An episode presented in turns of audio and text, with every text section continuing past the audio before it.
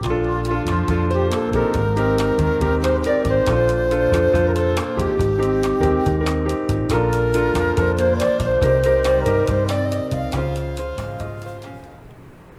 大家好，我们是兽医好想告诉您，感谢您持续的收听。让我们回到生多所，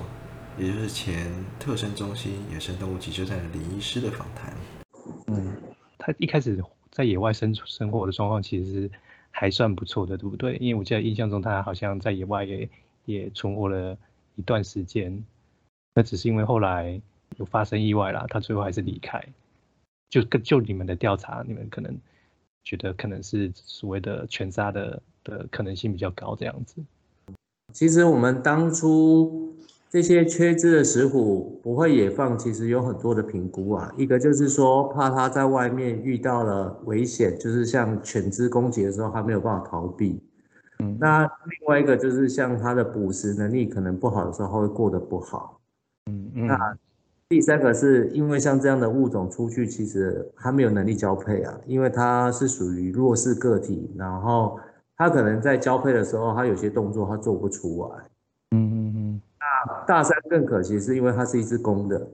嗯公的其实因为他们面临到必须要去啊、呃建立自己的地盘，嗯，所以相对的好的地盘来讲，也会有其他石虎在，所以它必须要跟其他成年的公石虎去做竞争。这个是亚成体，就是那一种青少年要转成呃我们讲的成年的时候必须要去做的事啊。嗯，那所以当初我们在野放它的时候，我们其实是放在我们自己的园区周边而已。嗯嗯我们其实心里是想说，如果它我们观察它它状况不好的时候，我们可以及时的把它回收啊。是，所以它它一跑就跑到好几公里以外我们的集集大山里面。哦，那那是不是其实以以以这个状况来看，其实它本身的适应能力应该也还算不错吧？就是在野外可以跑跑的距离也是蛮蛮大的。啊，没有错，因为后来我们我们曾经一开始的时候 lose 掉它，但是我们最后有找到它。那时候我们用这个红外线相机拍的时候，其实它体态还不错啊，所以我们那时候觉得它在这个地方应该会活得不错。嗯，代表它就是有狩猎的技巧应该也是蛮蛮蛮厉害的。啊，对啊，嗯，但是它可惜啊，他就是因为他那一块地盘里面还有另外一只成年更健壮的公石虎啊。哦，嗯啊，所以他后来有跑回来我们园区附近啊，这个符合我们当初的设定啊。是，那只是说我们没有想到说他，呃，应该这样讲。其实我们在追踪的几次里面，其实我们就有看到，在他进出我们这个地方的时候，它其实是沿着我们吉吉支线这个铁轨进来的。嗯那我们在做夜间追踪的时候，其实我们有看到狗群在里面活动啊，只是说一开始的时候其实都相安无事，所以我们认为它应该蛮会去趋吉避凶这样子。对。可是后来，啊，我们星期五做了最后一次调查之后，结果隔了一个假日，在星期一的时候就收到他的死讯了。嗯，但是因为隔了两天，其他尸体有些腐败，所以一开始的时候我们没有立即的判定他是遭受到全攻击啊。嗯嗯说我们把啊一一的去排除死因啊，因为他是死在铁轨旁啊，所以我们当初也有考虑到他是是被火车撞到，嗯哦，好像也有可能。也排除掉。然后我们旁边因为有那个种植，人家种植那个竹子在收竹笋的，所以我们也怀疑说是不是他们要毒老鼠，然后放了老鼠药，老鼠吃到之后，食物而去吃老鼠死掉。所以我们那时候也去做了它的那个农药跟杀鼠剂的检验，但是也都是没有检验出来啊。嗯所以就可以推断它应该就是遭受到犬攻击。但但但我就想，就是毕竟就像刚刚李医师提到了，我们做对这些野生动物做救伤的最大的目的，应该还是希望他们会回归他们自己生活的家园啦。以大山这个案例来说，我觉得也是，嗯，或者对对急救站的同仁来说，应该是一个蛮，嗯，虽然说结局不是那么理想，但我觉得在这个过程中，以旁人来说，我会觉得，哎，至少他是在一个他呃熟悉自然的环境去过了这段生活，比起被比起被被圈养来说，也许他会比较喜欢。我们当初也是这样想啊，可是因为其实我换个角度想啊，其实大三给我们，我觉得很重要的是两个提示啊。第一个是说，其实对我们自己来讲，我们的野放训练确实对于这些动物，可以让他在野外的独立生活，这件事被证实了。嗯，那第二件事是说，其实只要我们野外的环境够友善、够安全。这些即使伤残的动物，它都还能再回到野外去生活啊。是，对。那想问一下，那现阶段对于这种野放的评估，会会有所更动吗？就是假设说下次有一只肢体受伤的石虎来说，嗯，我们分两个两个层面来讲。第一个是，其实因为以近年来这几起我们自己追踪的公石虎案例被。犬攻击致死啊！这个告诉我们一件事，就是说，让我们自己更了解，其实石虎在公的跟母的，它在个性上会有差异性。尤其是公石虎来讲，它可能到达五公斤或比较壮一点之后，其实对于单一一只狗的挑衅，它可能会直接正面去攻击。嗯。那以现阶段，因为在外面来讲，狗几乎是成群的，所以它如果没有第一时间去避险，它去挑衅的话，它很容易就被一群狗攻击到死。所以后来，嗯，在于我们野放训练里面，在犬只训练里面，我们有做了呃第二版的啊，就是 Part Two 的加强版啊。我们对于这些公石虎的犬只训练里面，我们作为更严格、更激烈的训练啊。嗯，就是说让他不要有去想要挑衅的念头，让他一次逼到他到绝境之后，他以后去听到、闻到，甚至是看到狗，他第一时间所要做的事情就就逃跑。然后第二个是说，以现在这样阶段看起来，野外的环境其实目前还没有到达，嗯，应该说没有到达友善的状态之下。这些伤残动物，我们即使训练它通过野放训练之后，我们可能还是倾向于做长期的收容啊。啊，如果你有看到我们跟台北市立动物园的合作，其实后来我们去改变了我们自己的观念，就是也许在它这一代它出不去，但是我们借由这种域外保育的方式，让他的小孩能再带着他基因回到野外去补装到他的族群里面嗯嗯嗯嗯嗯，这点这点是蛮重要的，就就是放远一点看这样子。对，留的山在。我们应该这样讲，其实野生动物它们的习性跟我们想的都不一样。我们都认为说我们把它放到比较安全的地方，可是其实做野生动物人都知道，动物不会照我们自己的想象去进行我们想要的结果。嗯，对，因为因为是。嗯，因为因为也是有看到一些动物被被圈养久了，会出现一些所谓的刻板行为啊。那那就就动物福利来说，好像也不是那么的的恰当这样子。嗯，对，他们毕竟是野生动物。嗯，哎，石虎会，哎，方学长有有有很多圈养的石虎的经验吗？就是他们会有像猫那种，呃，下面要到的问题吗？就是公公的石虎。哎。通常我们还看不到这样的结果。哦，因为想说他们在野外 养就野放了。但是老年的老年的石虎，其实它跟我们猫科都一样有相同的问题啊。嗯，因为因为以以以家猫来说，比如说环境中的紧迫啊，这可能会是造成泌尿道问题的的因素。那想说这些石虎。如果说要面对这些生存的压力，是不是压力应该是蛮大的？不晓得会不会有这个问题？哦，我我们特征的石虎比较不会有，因为我们是在一个仿生笼，其实它是一个蛮大的空间的，一只哦，啊，再加上因为石虎它们不会固定地方大小便，它不会像猫需要用到猫砂，所以。它比较不会因为紧迫，然后就不会去同一个地方使用厕所这种。原来如此啊！大家如果就是有家里猫有下尿的问题，可能可以做一个仿生笼。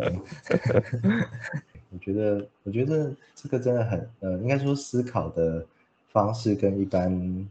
呃小动物医疗真的是有有蛮大的差异啊。啊，的确好像以现在的这个处境来说，好像就是要变，已经变成说要无论如何去呃保育这个物种的的阶段的感觉。嗯，石虎确实是需要保育啊，因为你可以看得出来，它其实跟黑熊差不多啊。它们其实一个族群数量现在都仅存在一千只以内左右，嗯然后，但是我们看得出来，其实它们繁殖能力不差，所以照理来讲，他们其实即使以现在这样这么少的族群，他们要扩散出去，其实不会很难。可是它一直扩散不出去，它一定有原因是我们没有发现的。感觉是一个非常非常 重大的任务。对啊，就嗯，就是需要非常非常多不同单位的的协配合吧，哎呀、因为这感觉好像不是，呃，短时间或者是少数的人就可以厘清的问题跟解决的问题这样子，嗯，这确实是野生动物要，嗯，做野生动物要面临的问题啊。是，嗯，就就就其实就是当野野动的兽医，其实蛮蛮要要要伤脑筋的问题很多啦。因为就就以小动物来说，其实我们就是哎，反正就是在诊断治疗，那那其实后续的照护，其实一大部分的责任是在饲主那边。对啊，那那野动的话，就必须要考量到它后续恢复的状况，这样能不能再再回归野外，然后野外的环境适不适合它，这样子，就哎也是。应该说考量的点会会会有不太一样嘛，哎呀、未来其实我我们换个角度想啊，嗯，做犬猫的兽医师有面对续主的压力 啊，我们其实野动的兽医师面临到是经费的压力啊，因为就一只动物，它的支出那些全部都是仰赖我们可能从政府单位支持的经费，或是说我们去外面民众捐款给我们这些经费去支出的。是，嗯哎，那那现在变农业部经费有比较多吗？目前我并没有感受到。啊，我们应该这样讲，其实是因为动物经费有增加，没有错啊，但是因为动物相对的救援数量也增加了不少啊。哦哦嗯，就是很更多更多生来分那个粥了，好像好像几乎每一个野动单位都会遇到，呃，就是像像上次我们有访问那个金门的野生动物的单位，他们是说他们也他们也有接政府的的那个案子，然后但是他们对于呃要接那些案子，必须要做非常多的报告，觉得非常的心累这样子。我们这里也是啊，嗯，对，就是他们就说，我就说他啊多接案子不就是会有多经费？他说没有错，但是呃跟呃不管是募资啊或者是捐款比起来，呃政府的单呃的的那些案子其实会需要就是花更更多心力去做一些文文书的报告这样子吗？对，有点像是压缩到要真的要去做事的时间这样子。其实我我换个角度想的啊，其实这就是说哈，你如果想要做更多的事，你需要更多的钱，相对的是必须额外去付出这样的时间去做这样的事，因为主因就是嗯给动物更好的医疗啊。嗯，对，但我觉得另外一个，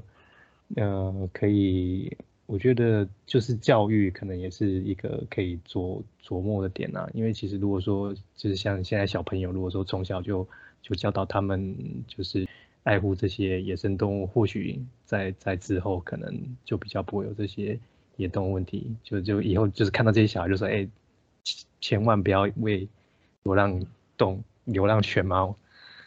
我们所看得到的野生动物面临到很多问题，其实都是，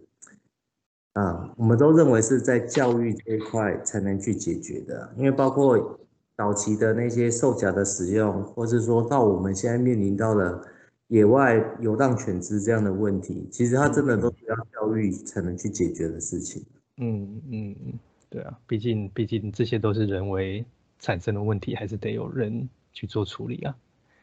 感觉好像有点互相呼应呢，就是就像那种受伤的石虎，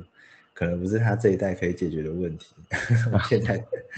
对啊，就是我们现在的问题好像也不是，呃，好像也没有什么非常非常有利的政策，因为毕竟这些这些问题其实都会有不同的支持的族群，然后每次讨论起来，其实都会，我我觉得其实都会蛮没有结果的啦，因为大家到最后都会因为立场的不同而。呃，失去就是讨论的那个空间，这样子，大家就一定会跳出人来说啊，我觉得人才是为那个罪魁祸首啊，应该要减少人的数量啊，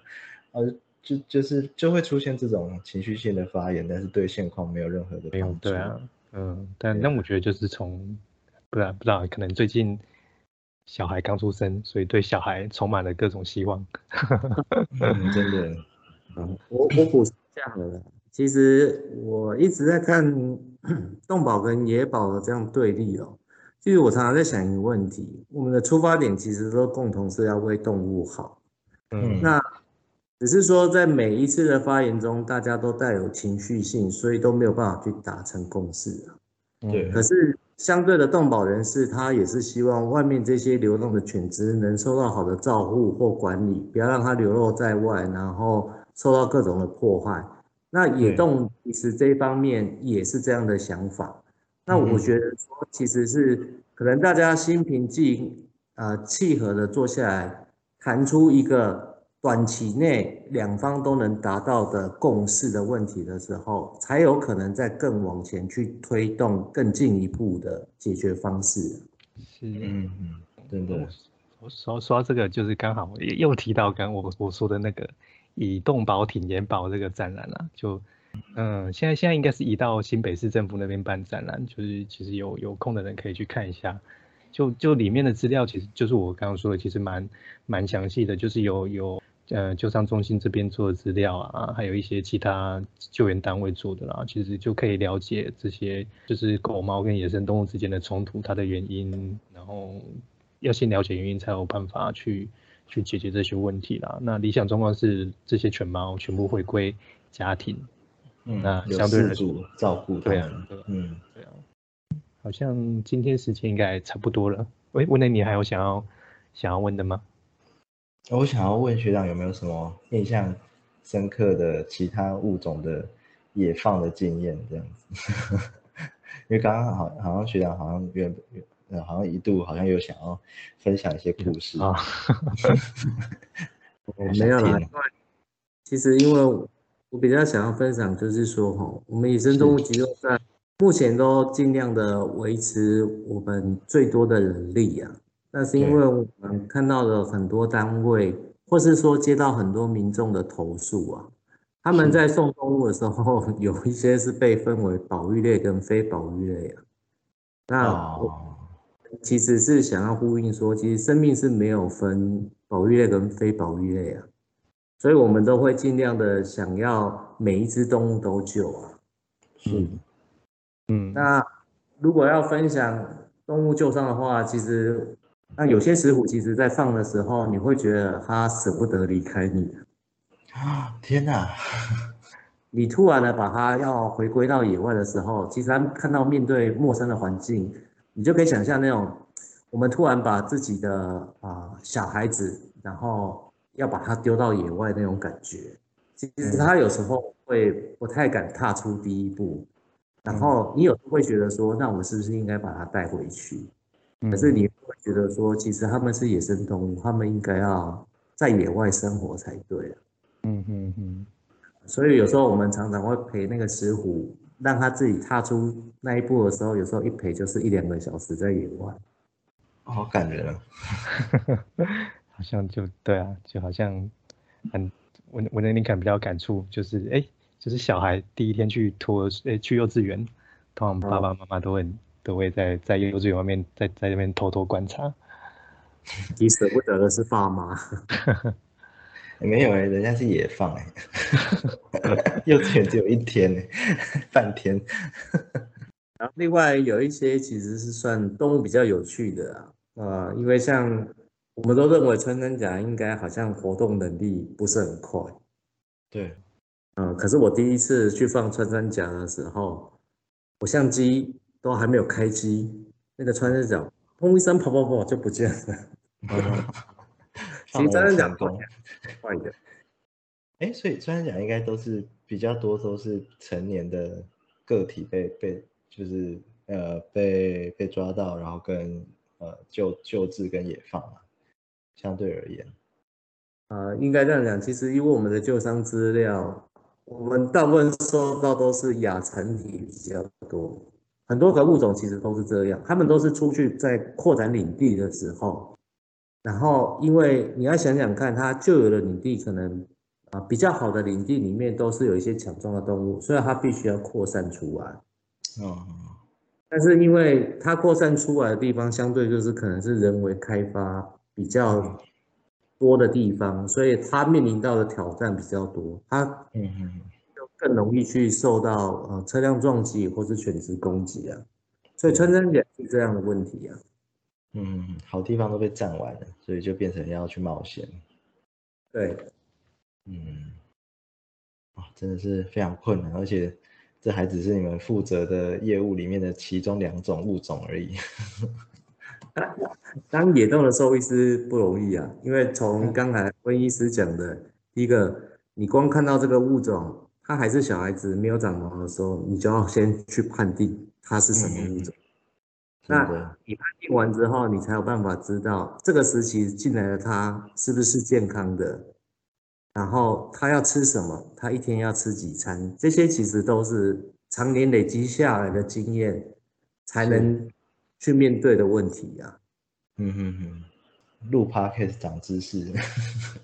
啊，非常欢迎大家加入我们野生动物的医师这个行业。好，就是大家如果还没有毕业，呃，还没有选好志愿的话，刚自对对，或是刚刚毕业潮，对对。但是我们要讲，因为通常野生动物的兽医师待遇跟一般犬猫兽医师比起来 是差很多的。嗯哼。然后家境没有什么，嗯，没有没有不愁吃穿的，可以去。我们欢迎有热忱、有有爱心，应该是说对啊，有应该说有热忱，应该应该说，呃，能够赚到的东西是不一样的。就我们真的比较，我们比较务实，就是赚的是金钱，但做野生动物赚的是对对地球的的责任感。听起来很很奇怪，应该说就是生活会很变得很不一样这样。我我说一下我进来野生动物急救站，其实我自己的感想好了。嗯，我觉得其实以我自己是一个兽医师，出来社会之后，我如果没有来到野生动物急救站，其实在台湾有很多物种我就有听过，我从来都不会去看到它。哦，嗯嗯。贵的经验是，像我这样，我还可以有机会去摸到它，这可能是很多兽医师没有的经验。没错，没错。像之前就有说，哎，我都不知道，原来我们台湾野外还有直蟹獴这种生物，也是因为访访问了一些野野动兽医师才知道，哎，竟然还有这些台湾的原生物种这样子。嗯，还有另外一个是麝香猫，你应该也没听过。哦，对，也有也。我也不知道，对啊，因为我原本以为这个麝香猫是诶，可能是国外那种吃咖啡的那个。对啊，对啊，但但其实台湾也有这些这些野生动物存在。嗯嗯嗯，对，应该说赚到的东西，对啊，就是是不一样的，就是是更更丰富的一些经历这样子。是，其实其实我觉得这有点像是很多呃就读兽医系学生的初衷，对啊，就是。其实我们我们年还年轻的时候，根本就也不会想的想那么多，就只是希望说哦，可以跟很多很有趣的动物一起工作之类的。对，但年纪越大，通常就会受受限于生活上面的生活压力。啊，真的，对啊。但应该说，人年纪越大，就会发现其实自己的能力是非常有限的啦。然后，呃，到底能够做。哪一些事情其实就，呃，会需要更，更，应该说就会需要舍弃很多东西了啊。如果说那些内心还有热忱的人，或许，呃，这个特征特征中心，现在现在还有在招收一次吗？可以顺便增财。我我们目前是没有啊，但是我们有 啊，有热忱人也没机会，呃，这样 可以去当义工啊。其实一个兽医，一个野生动物的兽医师哦，呃，快则大概要三年才有办法养成。嗯，嗯，像也是那么多那么多物种，所以所以有志的兽医师，请先抽号码牌。嗯，那我对们也可以在那个学习期间欢迎嗯有兴趣的兽医师来实习啊。嗯，先去看看，对啊，看状况再说。嗯，好哦，感谢学长，很精彩的故事对，聊了 很多。真的，就就虽然说我虽然说我们也访问过这么多野动兽医师，但但感觉是不同不同单位的人都会有一些不同的经经验遇到不同的动，对啊，对啊，对就是差嗯差有一些，不管是生呃不同的动物，还是不同的呃生就是经历跟嗯流程，好像都会有一些些呃微妙的差异，但大家大家出发点都是一样的，这样。对，好那就感谢学长今天陪我们聊到这么晚，希望好的哎明天希望今好，希望学长今天不用接到电话被扣去。人力 flag，我我老婆也是兽医，她可以体谅我的处境。哦 哇，真是太辛苦了。啊，就希望哎改天不知道有没有机会可以对啊新的急救站没有看过，所以哦，我们工作人员其实是想说，你们要不要就直接来我们现场做一个 live 的转播？我们也非常的但但因为啊，好啊，但我们一这两我们一我们在一南一北啦，所以其实平常是不会碰到面的，但但也许可以约个时间。对啊，对啊，因为找回台中的时候，好吧，那如果有这个机会再跟学长联络。对，好，非常欢迎。感谢感谢，好，不会那就谢谢谢学长今天的分享，我们就到这边喽，晚安。好，好，晚安，拜拜谢。谢，晚拜安。